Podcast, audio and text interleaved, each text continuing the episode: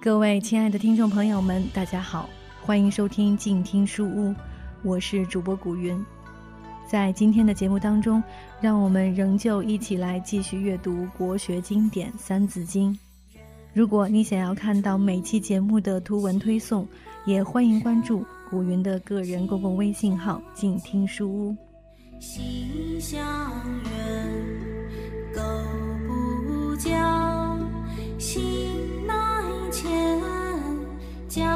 教之道，贵以专。迎秦氏，始兼并，传二世，楚汉争。秦族本是羌族的苗裔，在战国末叶逐渐强大起来。秦国历史上出过几位很了不起的国王，秦穆公就做过五霸之首。秦惠王采用张仪之计，拔三川，并巴蜀，北收上郡，南取汉中，包九夷，至燕郢。至秦昭王又将势力扩展到黄河腹地，臣服韩魏，东逼齐鲁，北临燕赵。秦嬴政继位以后，吞二周，并六国，平定中原，统一天下，使众多的种族和文化融合为一个统一的民族，就是秦。外文称庆，以后才称汉。秦始皇十三岁继承王位，二十一岁亲自执政。他在公元前二百三十年，首先灭了韩国。又用了十年时间灭掉六国，统一了天下。于公元前二百二十一年建立起中国历史上第一个统一集权的专制主义王朝。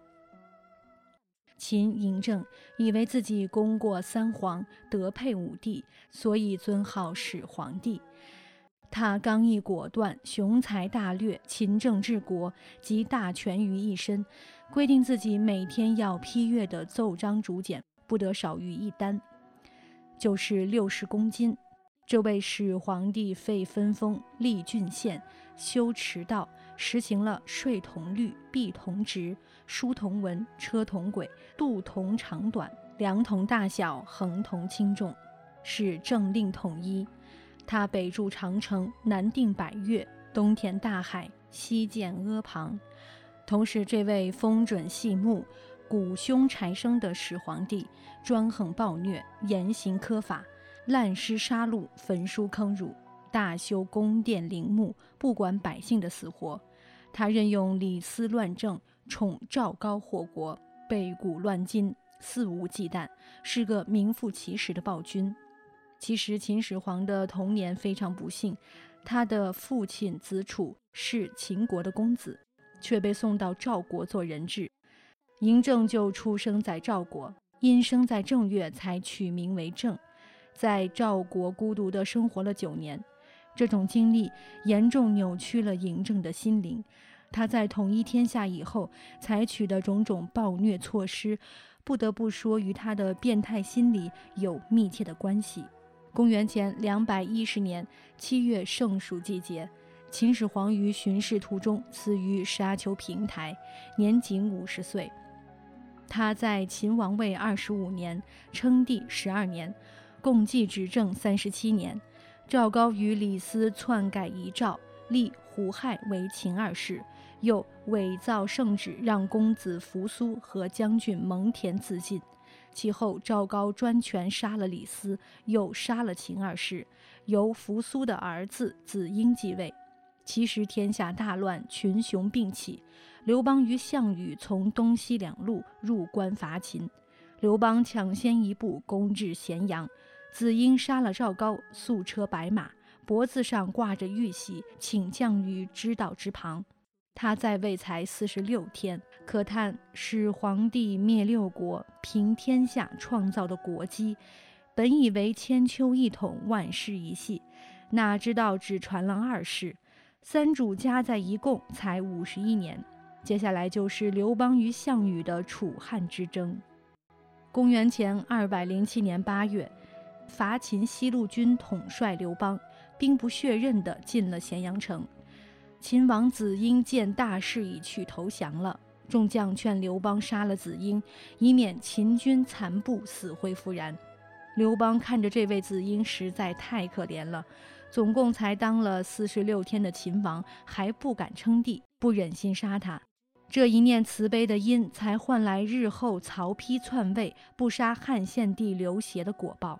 刘邦一进咸阳皇宫，就不想再出来了。樊哙、张良再三苦劝，刘邦才算作罢。《史记·高祖本》记载。刘邦还军霸上，召父老豪杰曰：“父老苦秦苛法久矣，诽谤者足，偶语者弃市。语于诸曰：‘先入关者亡之，吾当亡关中。’于父老约法三章耳。杀人者死，伤人即道抵罪。刘邦于关中父老约法三章，其余秦朝的苛法一概废除，受到百姓的热烈拥护。”东路军统帅项羽一路上破城夺关，大开杀戒，速度就慢了。赶到函谷关，刘邦已占据关中，还派兵把住函谷关口。项羽大怒，杀进关来，驻军鸿门。得知刘邦屯兵霸上，受降子婴，还收了玉玺，约法三章，恨得咬牙切齿。于是以庆贺秦王为名，摆下鸿门宴，要杀刘邦。项羽有大军三十万，能征惯战；刘邦只有人马十万，哪里是项羽的对手？不敢不来赴宴。鸿门宴上，刘邦一把鼻涕一把泪的哭诉，说的项羽耳软心活。军师范增一看不好，赶紧找来项庄舞剑，意在酒席宴上杀了刘邦。张良也叫来樊哙闯袭，刘邦才得以趁机逃走。项羽杀了子婴，火烧咸阳宫，表面上尊楚怀王为义帝，而暗中将怀王视于南迁途中。项羽自立为西楚霸王，建都彭城，将全国分成十八个诸侯国。刘邦被封汉王，由此拉开了楚汉相争的帷幕。战争初期，刘邦兵微将寡，在四年多的时间里，双方大战七十次，小战四十余次。刘邦屡战屡败，身受重伤十二次。楚将季布曾单人独骑杀入汉中，一刀劈下刘邦坐骑的马尾巴，险一些要了刘邦的命。其后，由于项羽在政治和战略上不断发生错误，逐渐丧失主动，双方形势逆转，才发生根本性的力量转变。公元前两百零二年十月，项羽引军东撤。刘邦率军紧追不舍。十二月，楚军被包围在垓下，陷于一筹莫展的境地。为了进一步动摇和瓦解楚军意志，韩信要汉军在夜幕里唱起楚歌。楚军听了，无不泪下。项羽也大吃一惊，以为汉军已经占领了楚地。他一面饮酒，一面慷慨激昂地唱起歌来。歌曰。力拔山兮气盖世，时不利兮骓不逝，骓不逝兮可奈何？虞兮虞兮奈若何？虞姬也起而喝唱，歌曰：“汉兵已略地，四方楚歌声。大王意气尽，贱妾何聊生？”歌罢，拔剑自刎而死。项羽见大势已去，带了八百骑兵连夜突围南逃。第二天黎明，刘邦发觉项羽突围而去，便派兵追赶。跟随他的骑兵只剩下百余骑了。待到阴陵时迷了路，陷进虎爪地带，被汉军追至。项羽领兵且战且退，退至乌江边，因无颜再见江东父老，不愿上船回江东，自刎于乌江。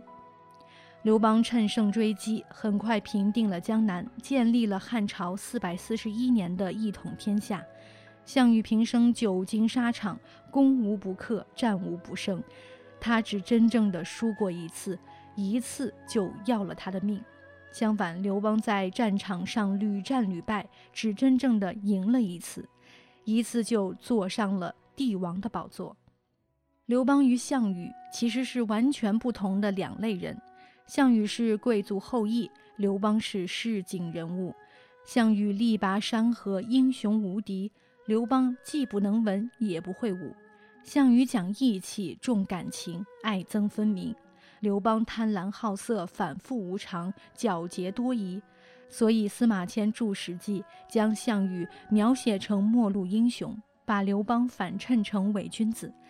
那时是汉朝刘家的天下，司马迁还敢将《项羽本纪》放在《高祖本纪》之前，他的胆子有多大？但也正是从刘邦开始，才有了平民打天下、做皇帝的先例。而在此之前的改朝换代，无不是贵族革命，汤伐夏、武王伐纣都是如此。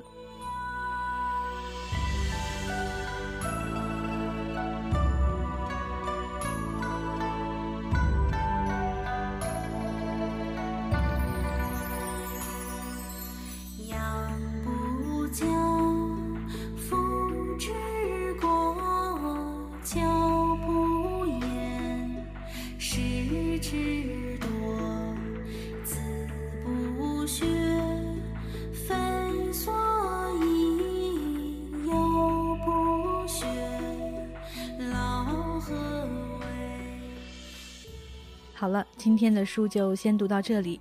如果你喜欢这一本解读国学经典《三字经》的书，欢迎去多看阅读中搜索这本书是免费全本阅读的。我是静听书屋的古云。如果你喜欢我的节目，欢迎订阅我的个人公共微信号“静听书屋”，这样就不会错过每一期节目，还有听友们分享的书斋内容。感谢多看阅读对本书的授权，让我们下期再见。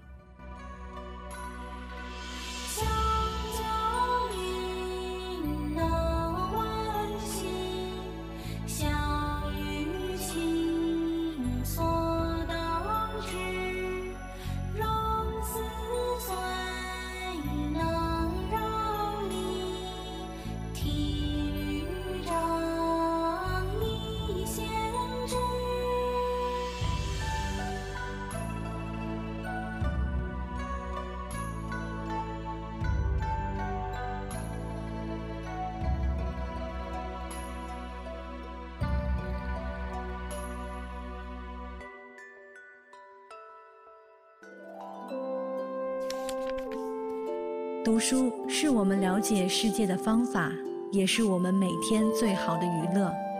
每读一本书，都是一次修行。静听书屋，陪你在每一段向往阅读的路上。